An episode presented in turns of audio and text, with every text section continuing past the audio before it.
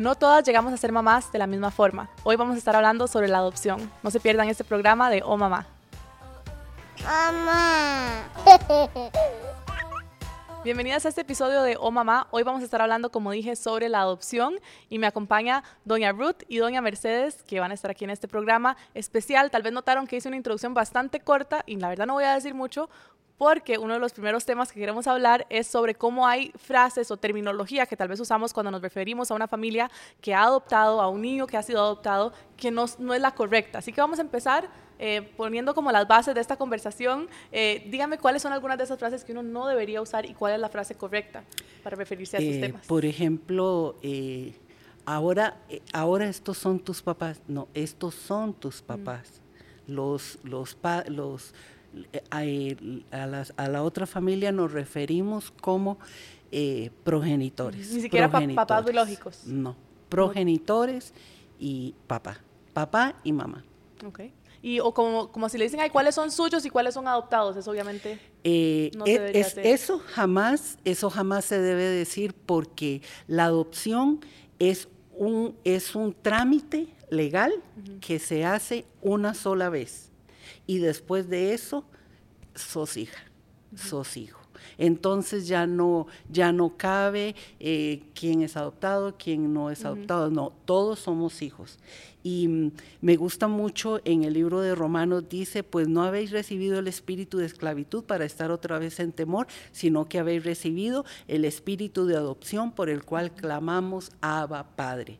Eh, qué bueno que la Biblia nos enseña que todos nosotros fuimos adoptados y ahora todos somos hijos de Dios. Y entramos eh, bajo, bajo ese término, hijos de Dios. Y como eh, este texto está en el libro de Romanos, cabe recalcar que la ley, en la ley romana había un término que se llamaba patria potestas, donde el hijo, la hija que era adoptada, eh, recibía la ciudadanía romana, que no cualquiera la recibía, y recibía todo, todo, todo derecho de herencia, de, todos los derechos de un hijo, porque esa es precisamente la, la, el punto que queremos recalcar.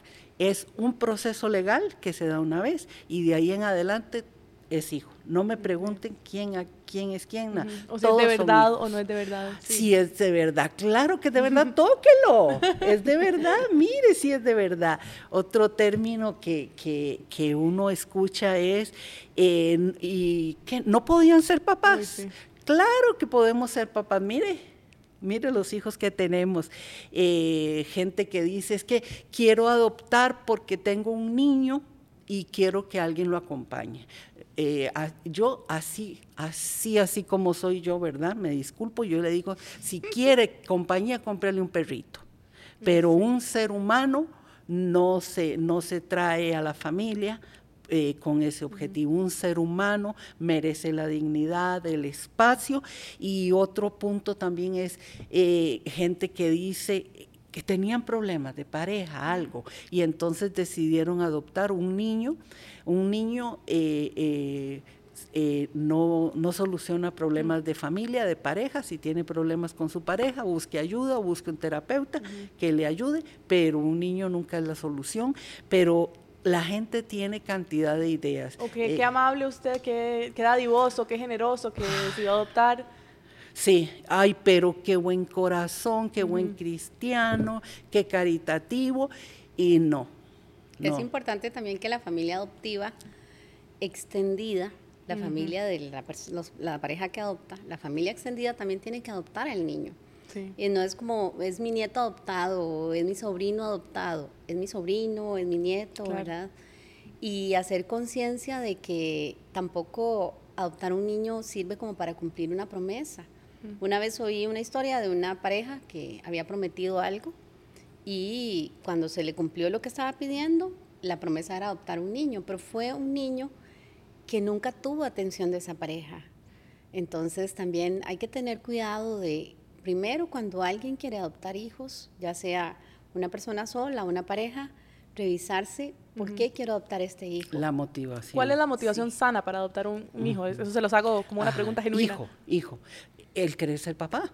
el querer ser mamá, el, el, el, tener el compromiso, el compromiso de, de, de, de edificar una vida, de, ayudar a edificar porque quiero ser mamá, pero también quiero ayudar, eh, eh, si quiere ayudar, eh, por ejemplo, nosotros en, nuestra congregación, el centro, en Zapote, San José, Costa Rica, tenemos, tenemos un, hogar, un hogar hace 35 años donde atendemos a los menores que han sufrido agresión sexual, física, emocional.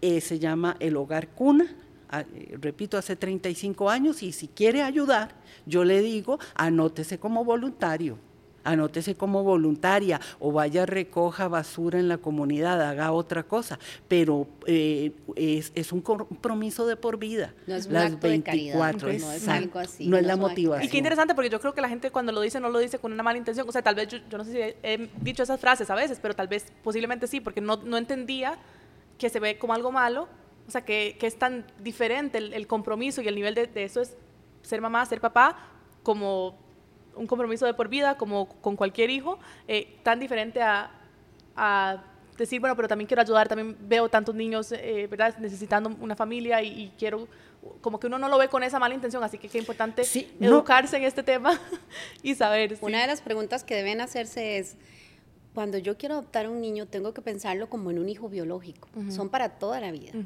Porque he visto casos donde adoptan por un tiempo, resulta que el chico tenía algunas situaciones, entonces necesitaba ayuda tal vez psicológica y todo.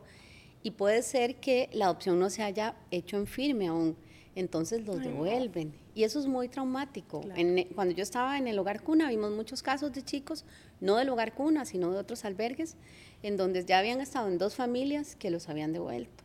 Eso genera, para el niño, eso significa abandonos constantes y después es mucho más difícil. Es como un, doble trauma de abandono y de rechazo. Sí, no, y para las personas que trabajamos y amamos los niños, nosotros en el hogar CUNA atendemos niños de 0 a 6 años y ahora, ahora eh, entre entre todo esto hablábamos y yo les decía es que vieran que todos son preciosos y entran y están y eh, digamos hace poco entró un bebito de, de, como un mes y yo ahora, ay, mire qué ricos cachetes que tiene mi amor. Y, o sea, eh, eh, o sea, es que un niño genera amor. O sea, es que es, es que es, un hijo y como una familia, como mi familia, hemos vivido eh, nosotros ese proceso de adopción. Y entonces, o sea, son nuestros hijos, porque alguien un día me dijo, y uno llega a quererlos igual. Entonces yo digo, o sea, ¿cómo no, cómo no querer a mis amores? Yo los, los amo, los quiero. Y, y, no, no, o sea, eh, yo sé que es buena intención, pero a, a, veces la gente maneja tantos temores y a veces le cuesta tanto amar cuando muchas veces hablamos tanto de que Dios es amor y todo, pero nos cuesta amar la gente que no es, que no es de nuestra familia. y, toda la familia tiene que, asumir el compromiso, como decía Mercedes, la familia extendida. Entonces, en nuestra familia, eh, sí. Todos somos familia. ¿Y cuáles son algunas tal vez de las fantasías? Usted siempre menciona este tema, como la gente tiene una idea de que va a adoptar y que va a ser de una cierta forma. Em, ¿Cuáles son algunas fantasías que hay que derribar antes de adoptar? Oh, bueno, la primera fantasía, o yo no, no sé si decirle fantasía, pero por ejemplo, el perfil que dice una persona que quiere adoptar. Dice, ah, es que quiero una niña menor de dos años, que sea linda, linda como mi esposa y, que, y que ojalá tenga los ojos claros, el cabello ojalá rubio. Entonces de, yo, yo siempre digo, bueno, y, si yo hubiera estado ahí en un hogar, ahí me hubiera quedado toda la vida, ¿verdad? Y, y la gente piensa esto porque, porque piensa que las mujeres culturalmente son más fáciles de someter, más fácil de llevar, y entonces tenemos a un montón de varoncitos que, que, que, la, gente, la gente dice, no, es que prefiero niñas, prefiero niñas, porque es más fácil. ¿Y, y qué pasa? Dice, no, es que adoptar, y después si se ponen rebeldes, es que después si, si salen con algo, cuando uno los tiene en la pancita y cuando nacen, De yo cuando, cuando, cuando, cuando, nací, cuando ay, nacieron mis hijos, yo los veo y digo, wow, wow, qué lindo, y, y, no importa, o sea, si hubiera... no pudo decidir que, cómo lo quería. Exacto, yo no puedo, nada, no, no, no. Y pueden pueden definir algo así, digamos, aquí que se maneja por el Patronato Nacional de la Infancia, si una familia está buscando adoptar, ellos pueden pedir esas especificaciones así hasta, hasta color de ojos. Sí, las piden, las piden, este... Pero se las cumplen, digo, legalmente. No es discriminación, es que es discriminación. No, no, no. El PANI generalmente procura que la pareja, digamos, que escoja para el niño sea adecuada para el niño. Siempre es protegiendo al menor, ¿verdad? Y lo idóneo para el chico, ¿verdad?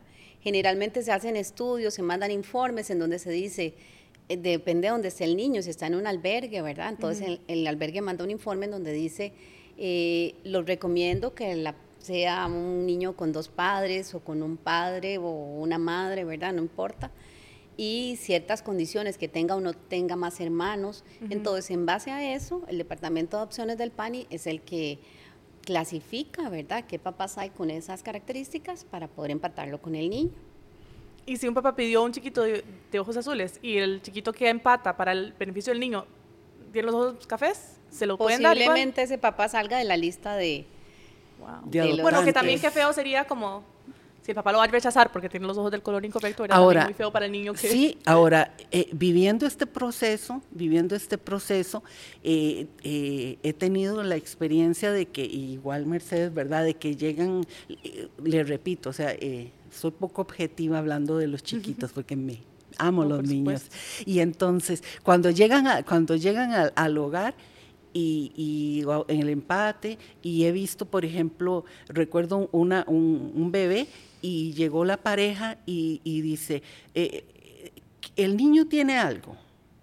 Y le digo, eh, ¿por qué? Y se hicieron hacia atrás y yo estaba, o sea, ya yo estaba molesta, como con ganas de decirle, váyanse, ¿verdad? No, no me vengan a, a preguntar qué tiene de malo este bebé tan hermoso. Y entonces me, me decían, no, es que es que nosotros jamás pensamos que íbamos a tener un niño tan hermoso es que es precioso, es que esto, o sea, son cosas que, pasan, que pasan tremendas. Recuerdo una, una pareja que, que, que, decidió adoptar y cuando llegaron, cuando llegaron al hogar, yo me quedé sorprendida porque cuando entró el papá, yo dije, y son iguales. Era eh, siempre se parece un chinito, un chinito moreno y el papá chinito moreno, cachetones y hago yo, wow.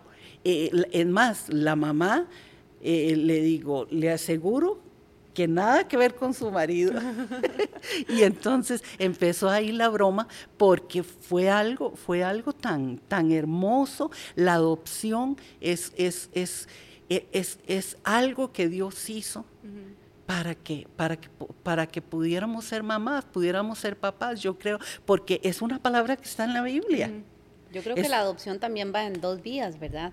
Tanto los padres como el niño tienen que adoptar a sus papás. Una vez vi un caso en un emparentamiento en donde el papá le pedía al niño, le decía, ¿quieres ser mi hijo para toda la vida? O sea, yo no puedo aguantar, ¿verdad? En ese momento fue tan conmovedor ver aquello en donde él le estaba pidiendo, como cuando se pide matrimonio, ¿verdad? Qué lindo. Y el niño le decía que sí, un chiquito de seis años. Oh, ¿Y cómo es ese proceso para preparar a los niños? Porque me decían antes fuera de cámara que, también hay que prepararlos hasta para dejar a, sus progenitores y entrar a esta nueva familia, o me imagino que también en el proceso donde se van a entrar a un albergue, salir de ahí, entrar al albergue y luego prepararlos del albergue a, los que van a ser sus papás, los que son sus papás. Entonces, ¿cómo es ese proceso en, preparación del niño? Bueno, la experta ha trabajado ese proceso de empate. Siempre hay un, hay un, hay comunicación entre los albergues y el, el PANI, ¿verdad? En el Departamento de Adopciones. Entonces, cuando dicen, por ejemplo, que hay, este, hay lo que llaman una reunión para que uno vaya a exponer si el niño está listo para ser adoptado. Justo cuando te llaman para decir eso, entonces usted eh, como profesional empieza a preparar al niño, ¿verdad? A decirle, trabajas con muñecos o con lo que sea para que vean las figuras, si es un niño muy pequeño. Mm. Si es un niño como entre 5 y 6 que estuvo vinculado con los progenitores, entonces sí hay que empezar a trabajar eso de que ya vas a tener otros papás y todo. Mm. A veces es muy difícil porque aunque la familia haya sido disfuncional, el niño quiere y anhela volver a aquella familia, que es lo que tuvo, ¿verdad? Y a veces pasa también que en los albergues ellos llegan a generar apego, eso es imposible que no se apeguen. Entonces hay que también hacer un trabajo con todo el personal y todo para que el niño entienda que ya no va a estar ahí, que va a ir a una casa, ¿verdad? Y para muchos que entraron muy pequeños es el único hogar que conocen. Es el único hogar que conocen. Una vez me pasó con una niña que ya se estaba yendo y me agarraba y me decía, tía, no me quiero ir, no me quiero ir. Y tuvimos como que eh, me tuve que ir al carro y dejarla ahí, ¿verdad? Para que ella se pudiera ir. Pero sí pasa mucho eso. ¿Y vuelven, vuelven a visitar? A veces. Algunos sí, llegan a visitar porque los papás trabajan con ellos y les hablan. Siempre se le dice a los padres que es necesario cuando el niño si es de cuatro años por ahí, que, que lo lleven a un proceso terapéutico, ¿verdad? Para ir sanando otras cosas. El pasar por un albergue no es sencillo. En todo, de todos los juguetes, tenés tu ropa, pero a veces los espacios se, comparten y los niños este, no se sienten tan bien de que hayan tantos en un lugar. Y a veces pasa que ya llegan a un lugar en donde solo son mamá, papá y ellos. Y algunas cosas extrañan, estaban acostumbrados a, muchos, ¿verdad? Y ahora son ellos solos. Entonces sí es importante y siempre se les dice que es lo idóneo. Pero sí hay algunos que han vuelto a visitar. Sí, y lo más, lo más importante es que son vidas, son, son vidas con las que, con las que, con la, que se va edificando, que se va trabajando. Entonces, tanto los padres adoptantes como la, familia extendida, todos los adultos que están en el proceso, o sea, tienen que respetar el, ir al paso del niño. Eh, hace hace, hace eh, un tiempo eh, se adoptaron un niño de siete años y cuando los, cuando los padres llegaron estaban con un poco de temor, eh, una, una, pareja joven, y, llegaron con, ese temor porque el niño ya estaba bien grande y el niño eh, no lo recibió en el hogar, lo llevó, les, les dijo todo y luego les dijo, y vamos a salir hoy, ¿verdad? Pero luego me traen a mi casa.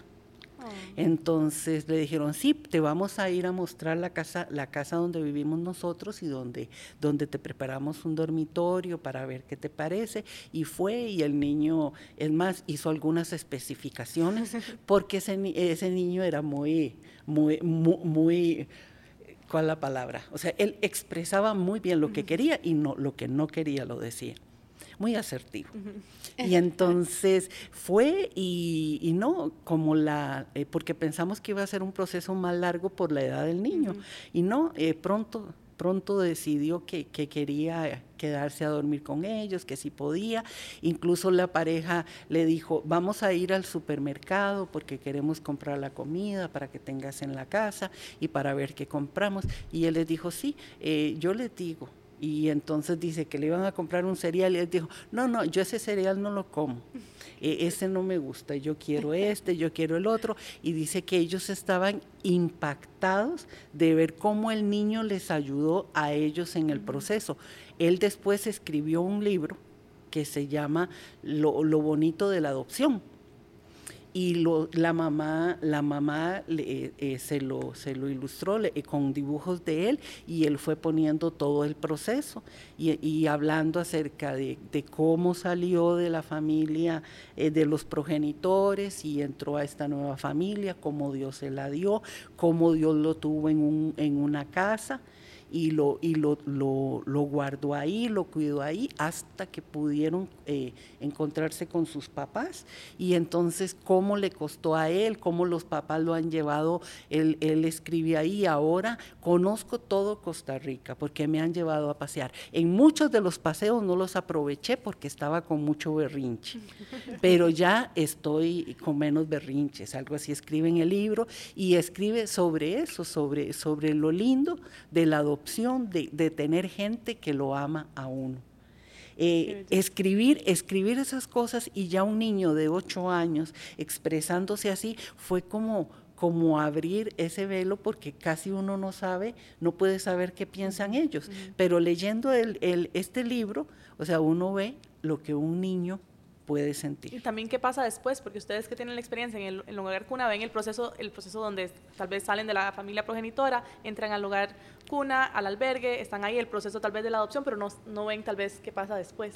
Em, ah, bueno, qué pena, yo voy a hablar otra vez. No, por supuesto, y quería que me contara lo de la semana, que usted me mencionó una vez que, que apenas entran a la casa de sus papás, por una semana se recomienda como que se sí, encierren. Por, eh, eh por, dos, semanas. Ah, dos semanas. Dos semanas, un mes. Aquí está la experta. Casi por un mes. Por un mes. Eh, Ahí está la cuarentena, como sí, Es porque se recomienda para hacer el nexo, el nexo con, con, con los padres, el, el, más bien no recibir visitas y que estén todo el tiempo con él y aprovecharse, sacar ese tiempo para solo dedicarse al niño y, que, y, poder escucharlo. ¿Por qué? Porque hay niños que también eh, eh, se pueden poner con berrinches. Recuerden, no saben cómo expresar emociones, están con gente nueva, en una casa nueva, no saben qué pasa. Se están conociendo. Están conociendo. Tienen que hacer vínculo. Ajá, el vínculo es lo más importante. Y, y, por ejemplo, hay niños más grandes que pueden, que pueden hacer un berrinche un poco más fuerte. Y todo eso es diciendo, o sea, siempre me vas a querer Recuerdo un papá que, que me contaba con su hija cómo lo probó, cómo le probó el amor, hasta que él le repetía vez tras vez, te voy a amar por siempre, sos mi hija, te amo, te amo, te amo. Dice que se lo decía y se lo decía, y ella bravísima, hasta que en un momento se le tiró a los brazos y lo abrazó y todo. De hecho, él es un papá que yo digo, ay, qué tremendo. O sea, eh, se le desborda su paternidad. Sí, entonces el, proceso, el proceso es muy hermoso y Dios me ha bendecido, Dios me ha bendecido con, siendo que tenemos 35 años, eh, me ha bendecido conociendo, conociendo varias personas ya adultas. Eh, por ejemplo, iba en un centro comercial y de pronto alguien me tocó y me dijo, tía Ruth, y yo vuelvo a ver y veo un chico y, ya me abrazó y se presentó y todo, y me dice, y no sé si fue casualidad, pero le voy a dar mi primera tarjeta. Y me dio la tarjeta ya como, como médico que eh, y su especialidad y me dio la tarjeta para que la tuviera. Yo estaba súper orgullosa porque yo me acordaba de él a los dos años, eh, lindo el chiquito cuando se fue con su familia. Eh, tuvimos una celebración de aniversario en la iglesia, entonces invitamos a varios de los niños y ellos llegaron y estuvieron hablando. Entonces tenemos amas de casa, tenemos personas que trabajan en agricultura, tenemos abogados, tenemos gente que trabaja en sistemas, ya como adultos, y, sí, eh, en el carro. Estaba un día ahí eh, en, un, en, un, bloqueo de esos de aquí de Costa Rica y de pronto me abren la ventana y me gritan bajo la ventana y era una de las chicas que había estado en el hogar. Eh, doña Ruth, vas para la iglesia. Y le digo, sí, voy a predicar. Ay, qué lástima, me hubiera devuelto para oírte. No, mi amor, y ya nos gritamos y nos saludamos. Entonces, ver, ver lo que Dios nos ha permitido sembrar en esas vidas es una bendición y ver lo que padres han hecho con sus hijos. ¿Y usted, el hogar es, es cristiano? O sea, ¿ustedes les inculcan valores cristianos o, no? ¿Se puede? No sé. Ah, sí, por supuesto. ¿Y, y pueden, o los eh, padres no necesariamente son cristianos, ¿verdad? Mm, cristianos evangélicos. Cristianos evangélicos. los adoptantes. Los adoptantes. Okay. Porque los otros son solo progenitores, no padres. Eh, eh, no, porque eso es algo, recuerda que nosotros no damos los niños, sino es el patronato. Pero es curioso porque, por ejemplo, hay una familia de la iglesia que he estado acompañando a una, a una de las muchachas, incluso la casé, he estado en momentos lindos, en momentos dolorosos en su vida, porque ella me llama para que los comparta, porque desde chiquitita la mm, conozco.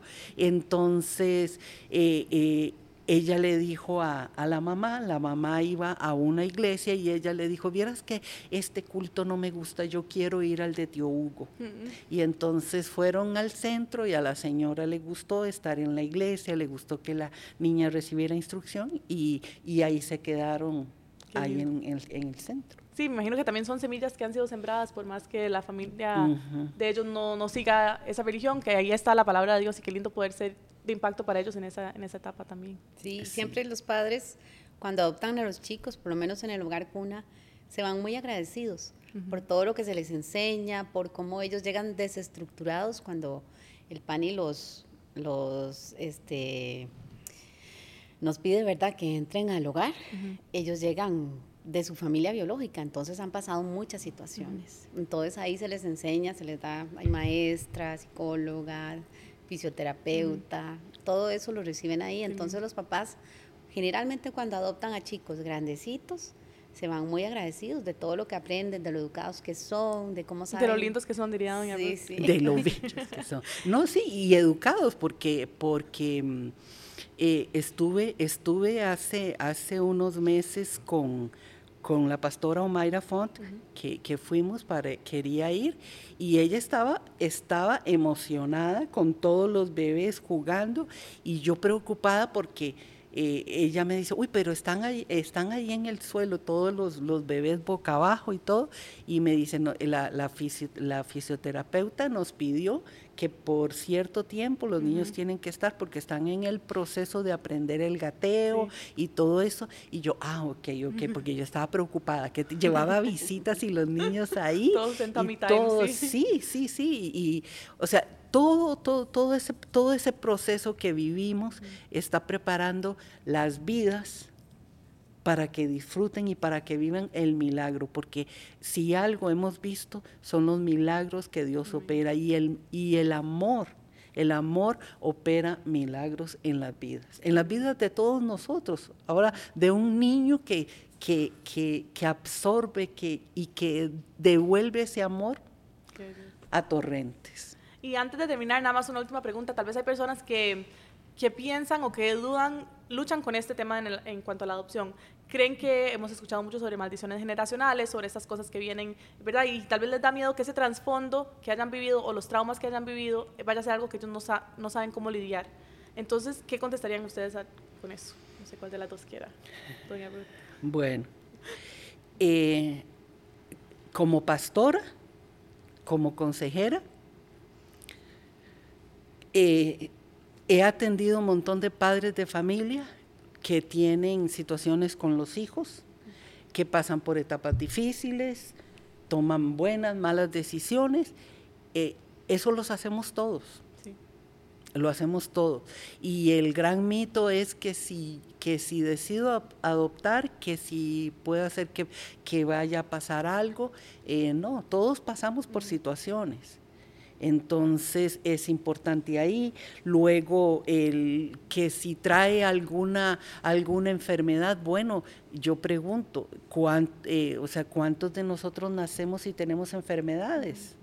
Y nuestros padres nos han amado, nos han cuidado, ¿cierto? Entonces, también... Em, el otro punto es que, que, si, que, que si traerán algo, bueno, usted lo va a enseñar Usted la va a enseñar, usted lo va a guiar en los caminos del Señor o en sus principios familiares. Usted lo va, usted va a guiar a esa persona y, mi amor, tenemos el recurso de la oración y oramos por nuestros niños para que Dios los bendiga, para que Dios haga de ellos su propósito perfecto y eh, el mayor ejemplo que podemos tener del éxito de la adopción es Jesús.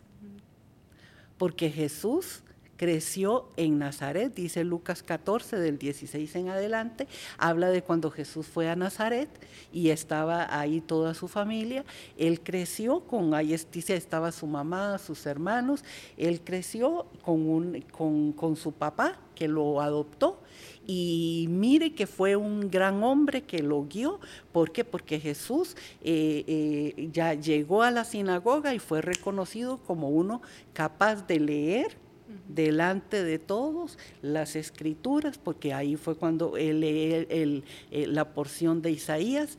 Eh, entonces, eh, si Jesús, yo, yo me pongo a pensar, si Jesús fue todo un éxito, porque eh, se preparó 30 años para tres meses, tres años de ministerio, de, de, de hablar, de, la salvación y cumplirlo con tanto éxito fue porque tuvo también padres terrenales que lo guiaron y lo enseñaron con éxito. Entonces, si Jesús fue adoptado, todos nosotros, les repito, somos adoptados, como dice Romanos. Yo creo que también es muy importante que el niño se sienta aceptado y amado, porque ellos cuando pasan, atraviesan todo este proceso, llegan a esa nueva familia con esa carencia. ¿Hasta cuándo me va a amar? ¿Hasta cuándo? O sea, ¿cuánto va a durar esto? Entonces, mientras el niño se sienta amado y aceptado, eso va a ayudar a que cualquier situación que se enfrente se haga con amor, cuidando el corazón del niño o adolescente, para que a la larga no haya diferencia entre si lo adopté o no lo adopté, es hijo, ¿no?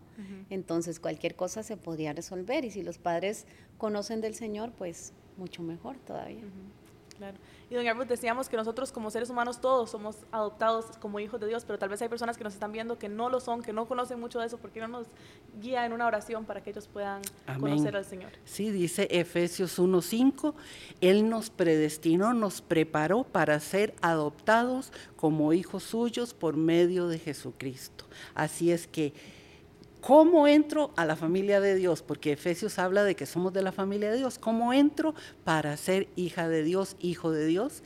La Biblia, la Biblia nos dice que Jesús es el camino, por ahí entramos. Así es que es nosotros te pedimos que ores con nosotros.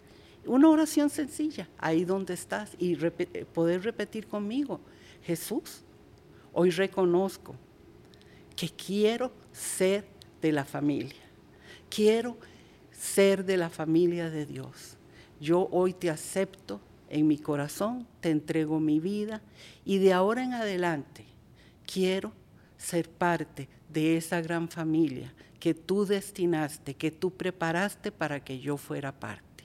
Señor, gracias. Gracias porque me amaste. Y como dice en Isaías 43, desde antes que naciste, dice, porque yo te amé y fuiste de gran estima. Entonces Dios te ha amado desde siempre, porque en este momento tengo, tengo el sentir en mi corazón de que hay personas que no se sienten amadas, que no se sienten amadas. Y oro en este momento que el amor de Dios trascienda distancia, trascienda el tiempo y el amor de Dios te envuelva y te haga sentir la hija amada, la niña de Dios, la que Dios cuida, la que Dios protege. En el nombre de Jesús, ahí donde estás, ahí sentada, en ese sillón blanco donde estás, recibe el amor de Dios, porque Dios te ama aún antes de que nacieras.